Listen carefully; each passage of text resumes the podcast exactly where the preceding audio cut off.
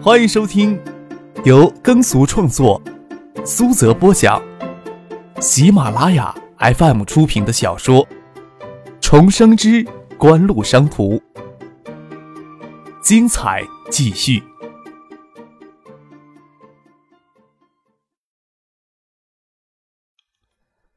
第五百二十集。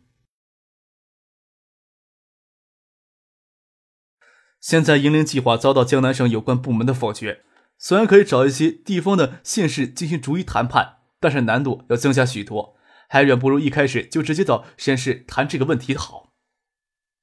江南省府为什么要拒绝呢？叶剑兵脱口问了一句，说出这句话才觉得真是多余。那些想阻碍锦湖业务扩展进江南省境内那小撮人，心里可没有什么以大局为重的概念，违背他们的利益诉求就是敌人。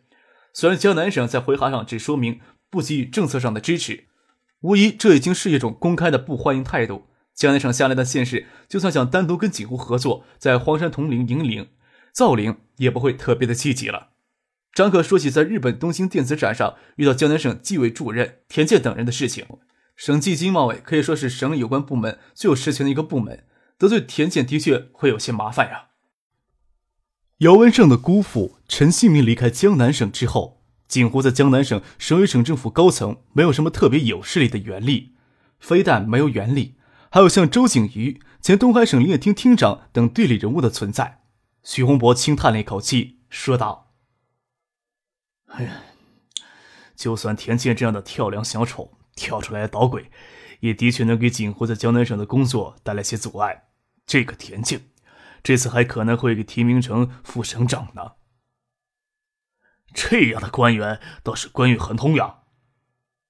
陈喜生感慨的说了一句。张克问许洪博：“那江南省里边有哪些官员是值得信任的呀？总不能遇到一点阻力。一般来说，既然林林工作都在江南省遇到阻碍，就可以绕过江南省，将营林工作扩张到其他省市去。”国家从八十年代以来就鼓励工业原料林的建设，但是由于林权改制的工作迟迟得不到推进，国家对天然林还没有进行严格的保护，种植工业原料林投资效益还远比不上砍伐天然林。在这种背景下，星光拿出巨资开始大规模的工业原料林营造，可能在一些地方会遇到障碍。在东海省境内的营林工作进入尾声之后。星光纸业下属的星光银林公司则开始考虑将银林工作推进到其他省市去。除了江南省之外，林业公司与其他省市已经有过了接触。许洪博考虑到张克要考虑整个锦湖体系统一运作，锦湖在国内还存在竞争者，以往是金山汇集的趋势。江南省是锦湖始终绕不过去的障碍，其他省市的工作会同时推进，但是也不会因为一些障碍就放弃江南省。听说你在香港遇到些事情呀？叶剑兵说道。叶剑兵自然是从孙庆香那里知道的消息，看他挤眉弄眼的，似乎更想听许思与唐静相见的情形。请你们到北京来呀，正是要讨论一些事情。张可当然不会满足叶剑兵的心愿，说道：“咱们还是先上车再说吧，不要站在。”众人往接机大厅外走去。北京分公司的车子就停在接机大厅外的候车区域。就在众目睽睽之下，张可掏出手机给婉晴打电话：“婉晴姐，你到北京了没有？啊，你还在机场呢。那等你到北京再说事情吧。”海州机场今天没有到北京的航班，婉晴是从建机场乘飞机赶到北京来。陈信生等人并不知道谢婉晴会来北京。这段时间来。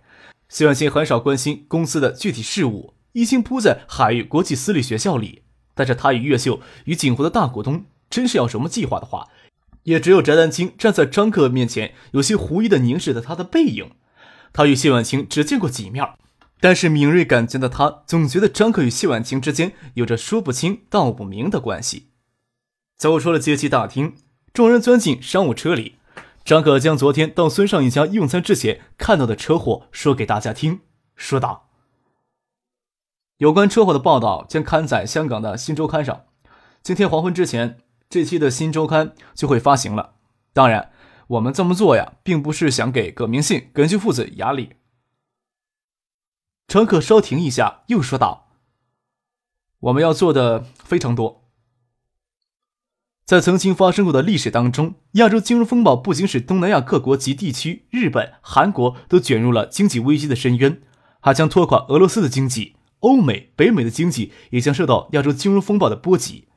眼下，亚洲金融风暴还仅仅肆虐过东亚。”东南亚各国及地区就貌似恢复了平静，这并不是历史发生了更改，而是亚洲金融风暴对实体经济损害还没有彻底的显露出来。一旦实体经济所受到的损害彻底暴露出来，此时的金融市场短暂的反弹将戛然而止，金融市场会进一步的陷入到动荡当中。张克一直在与叶真明、叶剑平交流这方面的见解。叶真明从去年年中被中央委任为香港中联办的副主任。最主要的职责就是替香港当局出谋划策。亚洲金融风暴从十二月中旬暂时恢复平静之后，叶振明又暂时回到了他外经贸部的岗位上，但是他兼着香港中联办的副主任头衔还没有给剥夺。国内也有部分目光敏锐的经济学家看清亚洲金融风暴只是暂时平息的观点，一旦外界条件合适了，金融风暴会有另一步的演化恶化。叶真民就是这一观点的提出者。建议国务院对东亚及国内的经济政策要加倍的谨慎才行。众人先赶到叶振民在北京的寓所。张克这次与叶振民见面，不仅是要交流对宏观经济发展的看法，主要还是如何借势夺得香港上市公司嘉信地产、嘉信电子的话语权，甚至控制权。这才让陈先生、许洪博、叶剑兵一起到北京来。三十六层的嘉信大厦伫立在香港中环的中心。是为嘉信集团在香港的标志建筑。嘉信集团旗下最重要的两家上市公司也在嘉信大厦内办公。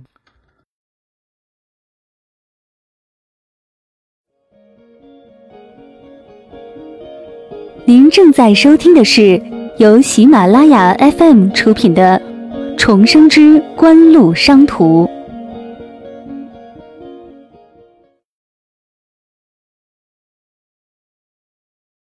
身为嘉信集团董事会主席的葛明信，平时都在嘉信大厦第三十六层的办公室里工作，里面包括客厅、会议室、室内高尔夫练习室、办公室在内的整整一层楼。在棕红色的檀木办公室上，摆着一张最新一期的《香港新周刊》。这期《新周刊》的封面赫然是昨天前蜀园大道车祸现场的照片，红色标题的下缘都做过滴水状的处理，仿佛在控诉血淋淋的惨剧。但都不比葛姓富豪之子危险驾车致人死亡，私下接触死者用金钱洗脱这样的标题内容非常刺目。葛明信看到这期《新周刊》的文章，胸口里气血翻涌，艾琳让秘书通知法务部的高级顾问赵子强到他办公室来。赵子强就是昨天代表葛明信、葛英军出面的中年律师。赵子强到来之后，葛明信将那本《新周刊》杂志递到他的手里，脸色阴沉。一定要告到新周刊破产关门。葛明信盛怒之时的表现就是脸色阴沉，语气冰冷。赵子强看过这篇报道，虽说在文章当中直接点出葛英军的名字，迫使新周刊收回报道、公开道歉容易，但是要将新周刊告破到破产关门是不大可能的。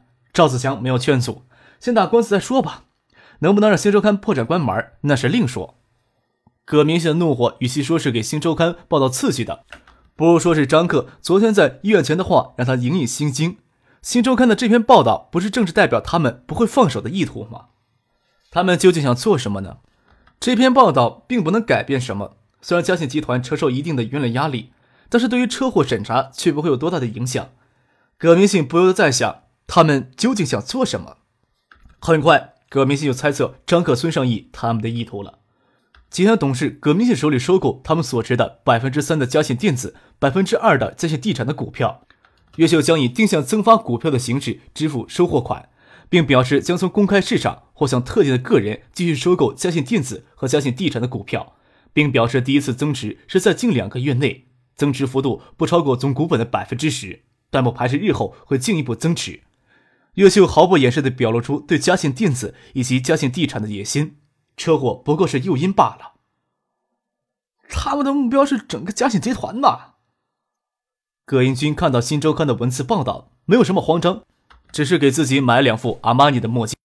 因为《新周刊》的内页将他的照片刊登出来，但是他在听到越秀控股公开声明之后，就怒气冲冲的走到嘉信大厦的三十六层。他们呀，真是不知道死活，竟然对嘉信集团动了觊觎之心。葛明信手摸着下颚，嘉信电子、嘉信地产两家上市公司鼎盛时，总市值高达四百。继承遗产之后。葛明信名下所持嘉信电子、嘉信地产两家上市公司股票，就让他身价百亿。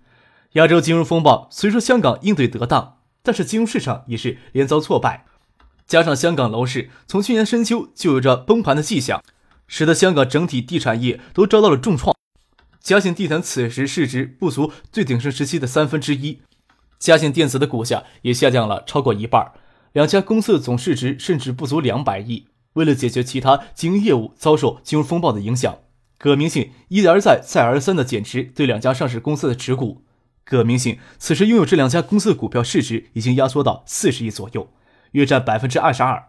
也就是说，证券市场不波动，越秀只要拿出超过四十亿的资金，就能将两家公司的控制权抢到手里。嘉信集团的根本就是这两家上市公司，一旦嘉信电子、嘉信地产控制权不在手里。嘉信集团也就成了给架空的框架而已。受《新周刊》报道负面的影响，嘉信电子、嘉信地产两家公司股价都大幅下挫。越秀控股所召开的记者会，则是在四点香港证券联合交易所闭市之后。他们会不会虚晃一枪呀？或许根本就是没有打算对嘉信电子、嘉信地产控股动手呢。再说了，就算叶秀想直接增持总股本百分之十的股票，也要动用二三十亿的巨资。我看他们未必有。葛英军说道：“多忧无用，眼下只能静待越秀控股搞出的什么名堂之后，才能予以反击。总不能因为越秀一则声明就乱了手脚吧？”从叶振明在北京居所出来，张克与翟丹青在随行人员的陪同下钻进了汽车，前往西单见邮电部党委副书记、副部长易云飞，其他人则留在叶振明家里用晚餐。张克与易云飞见面，姚文胜与易兴。姚文胜名义上的未婚妻还特意分别从建业、深圳。易云飞还特邀请下属邮电部官员王旭琛到家里来陪同，因为王旭琛之女王彩玲与张克的表兄梁文江确定了恋爱的关系，双方家长还特意去年在海州。在去易云飞家的路上，张克与婉清通过电话，他已经与助手张婷飞到北京，抵达了徐月平家。今天也没有飞机将芷彤寄回海州去，还要在北京留宿一天。易云飞在北京的居所是位于长安街西端的四合院，中央有许多高官都住在这一片的四合院。易云飞的级别在这些高官里都要算级别低的。张克感到离用餐的时间还早，岳飞请大家到改为书房的东厢房坐下来聊一聊。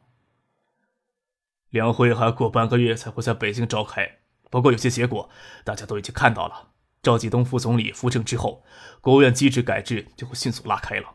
现在邮电部内部都在议论纷纷，这一点，老王身处其境是深有体会的。岳飞请大家走进他的书房，就开门见山的说道：“邮电部将电信业务分拆出来，与电子工业部等部门合并信息产业部，这几乎是无法逆转的事实了。现在惹众人猜测，未来将是谁是信息产业部的掌门人呢？”邮电部现在的部长耿重阳虽有许多缺点，刚愎自用，思想保守，脾气急躁。与赵继东副总理关系并不融洽，但是不能否认他对国内电信事业做出的卓越贡献，是当然的候选人之一。电子工业部此时的部长年龄到线，可能在两会上要退居二线。易云飞此时就在分管邮电部电信业务，但是去年要去信息产业部的部长资历稍浅，最大的可能还是邮电部担任副职。此时还不能忘管纪委分管信息产业副主任兼同时信息产业发展领导小组的组长葛建德。在葛建德与耿重阳之间，张克更愿意耿重阳执掌信息产业部。虽说耿重阳对锦湖颇为不满，又是电信垄断思维的坚定拥护者，但是比起葛建德来，耿重阳讲究原则，讲党性。岳云飞看着张克的反应，说道：“耿重阳部长对改制之后的部长之位也是势在必得，他甚至开始拟定担任要职的发展计划，其中一项就是组织华夏电子信息产业集团公司，或将联信、联讯、东兴等公司。”研发机构都只有华夏电子信息产业集团公司旗下。听到这里，张可吸了一口气。所谓的华夏电子信息产业集团，没有在曾经发生过历史当中出现过，这大概是锦湖的存在促使耿重阳想建一个国有的电子产业的。抵达北京后，张克让傅俊直接从北京转机回海州了。整个春节都让傅俊跟着自己在日本晃荡。李明宇与西润、西月两个小丫头肯定满腹意见。今天又是元宵佳节，不管怎么说，都要让傅俊赶回海州与家人团聚的。张克在北京的出行，则由北京分公司的工作人员安排。暗紫色的云层覆盖着北京的夜空，遮蔽了星月，夜空却没有特别的暗，大概是云层很薄的缘故吧。